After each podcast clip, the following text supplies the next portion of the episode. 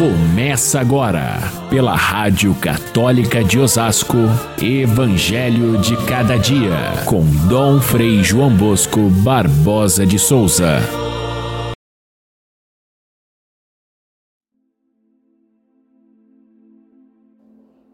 Disse Jesus: Se vós me conhecesseis, conheceríeis também o meu Pai.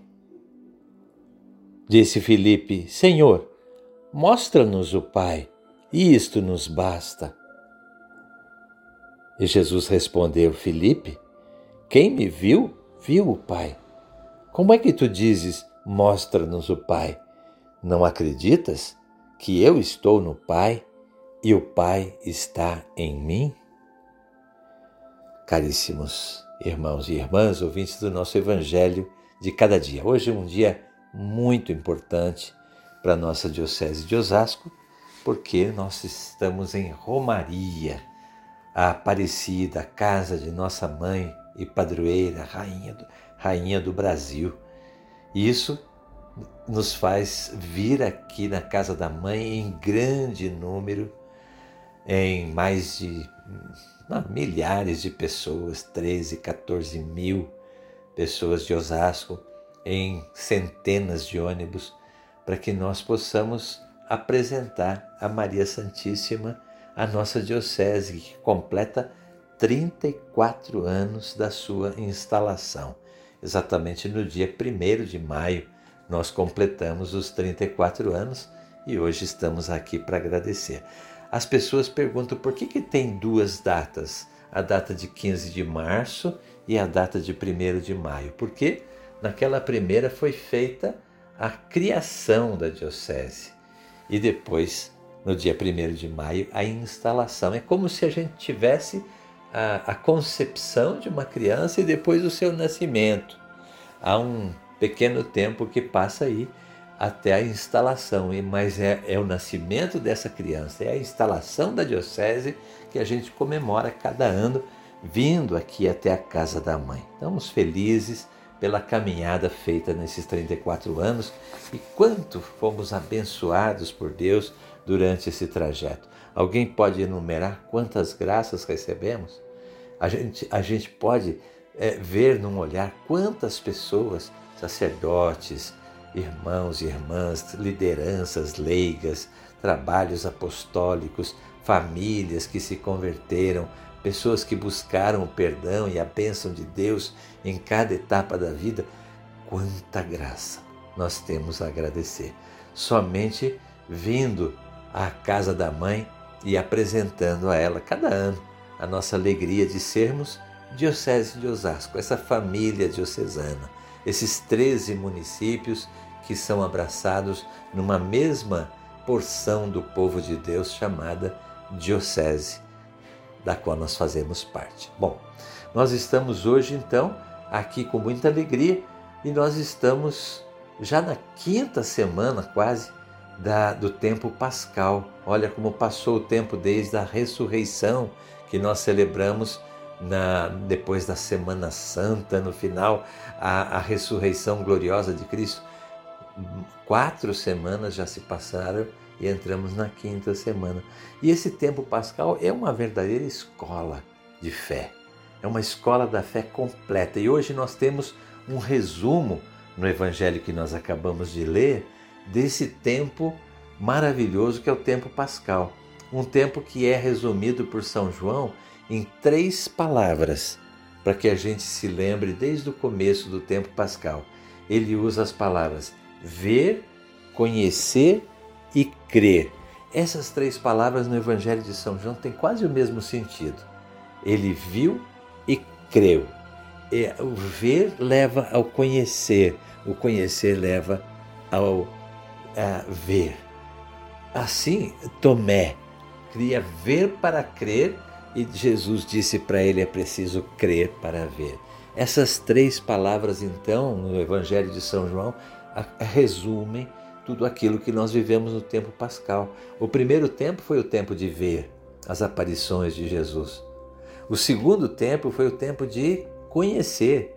Nós vimos Jesus se manifestando aos discípulos de Emaús na ceia eucarística, a Eucaristia, a multiplicação dos pães, como sinal desse conhecer Jesus, reconhecê-lo através dos sacramentos, reconhecê-lo através dessa, dessa imagem bonita que é o bom pastor que nós contemplamos ainda na semana passada. E agora passamos ao crer, que é a terceira etapa, aquela que é mais decisiva. É preciso crer na, no ressuscitado e é essa fé que nos liga a Ele e que nos liga ao Pai. A última etapa dessa tarefa redentora de Cristo é levar-nos até o Pai, levar-nos a conhecer o seu Pai, a Deus, o seu Pai. Notem que no Antigo Testamento, Deus, totalmente invisível, agiu conduzindo o povo de Deus. Ninguém podia vê-lo. Ver a Deus significava morrer. Moisés foi o único privilegiado que foi é, possível ver a face de Deus e conversar com Deus face a face.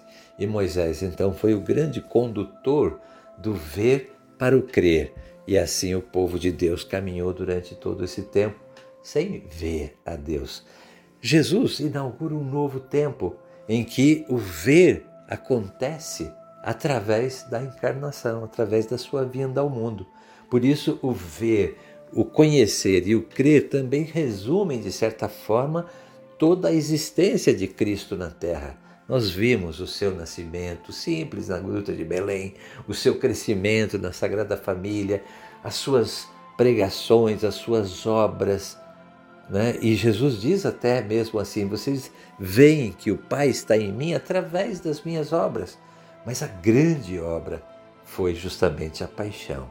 A paixão que é, é, resume toda a obra de Cristo num ato de amor e, e depois a sua ressurreição. Essa grande obra que nós precisamos conhecer e a partir desse conhecimento crer. E esse crer nos leva a ver o Pai que antes no Antigo Testamento era impossível ver. Portanto, a, a, a finalidade maior da, de toda a ação redentora de Cristo é nos tomar através dessa experiência da sua encarnação e nos levar a conhecer o Pai, a ter intimidade com Deus. Viver em comunhão com Deus é o resumo de toda a obra de Cristo. Então, ele, ele explica isso no Evangelho de hoje. E Filipe é um dos discípulos que parece não ter entendido bem como de fato os discípulos ainda não tinham compreendido. Jesus, nós queremos ver esse Pai, mostra-nos o Pai. E Jesus diz então candidamente para ele, Filipe: Quem me vê, vê Pai. O Pai está em mim, assim como eu estou no Pai. Antes ele tinha dito: ah, Eu sou o caminho para chegar ao Pai. Eu sou a verdade do rosto do Pai visível. Eu sou a vida que o Pai entrega àqueles que veem e conhecem o Filho. Aqueles que creem no Filho têm a vida, a vida eterna.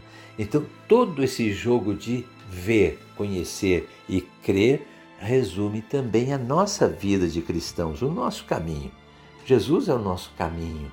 Nós estamos, através dele, conhecendo a verdade. Através dessa verdade, conhecendo a fonte da vida que nos alimenta, que é o Pai. Eu estou no Pai e o Pai está em mim. Está aí o começo de uma doutrina da Santíssima Trindade que ainda não está completa. Vai ficar completa na hora que Jesus envia o Espírito, como nós vamos completar essa revelação no dia de Pentecostes. O tempo pascal, portanto, a partir de agora, é a despedida de Jesus. A despedida, ele vai deixar de estar visível na frente dos discípulos, mas deixa com eles a tarefa de crer, porque é através da, da, da fé é que eles vão estar em contato sempre, permanente, com o Filho e através do Filho no Pai. Jesus diz mais: ele diz, Olha, o Pai está em mim e por isso eu fiz essas obras que vocês conhecem. Assim, eu estou em você, discípulo, e você vai fazer as mesmas obras que eu faço. Ou seja, a continuidade da presença de Cristo no mundo se dá a partir desta imanência de Cristo, do Pai em Cristo, do Cristo em nós, através dos sacramentos, através da fé. Esse é o caminho proposto por Jesus neste Evangelho de hoje e que nos abre toda a possibilidade da gente viver como cristão em comunhão com Ele, em comunhão com o Pai. É muita graça e é isso que nós vamos ver também no Evangelho de amanhã: Cristo, caminho, verdade e vida. Fiquem todos com Deus. Até amanhã, se Deus quiser.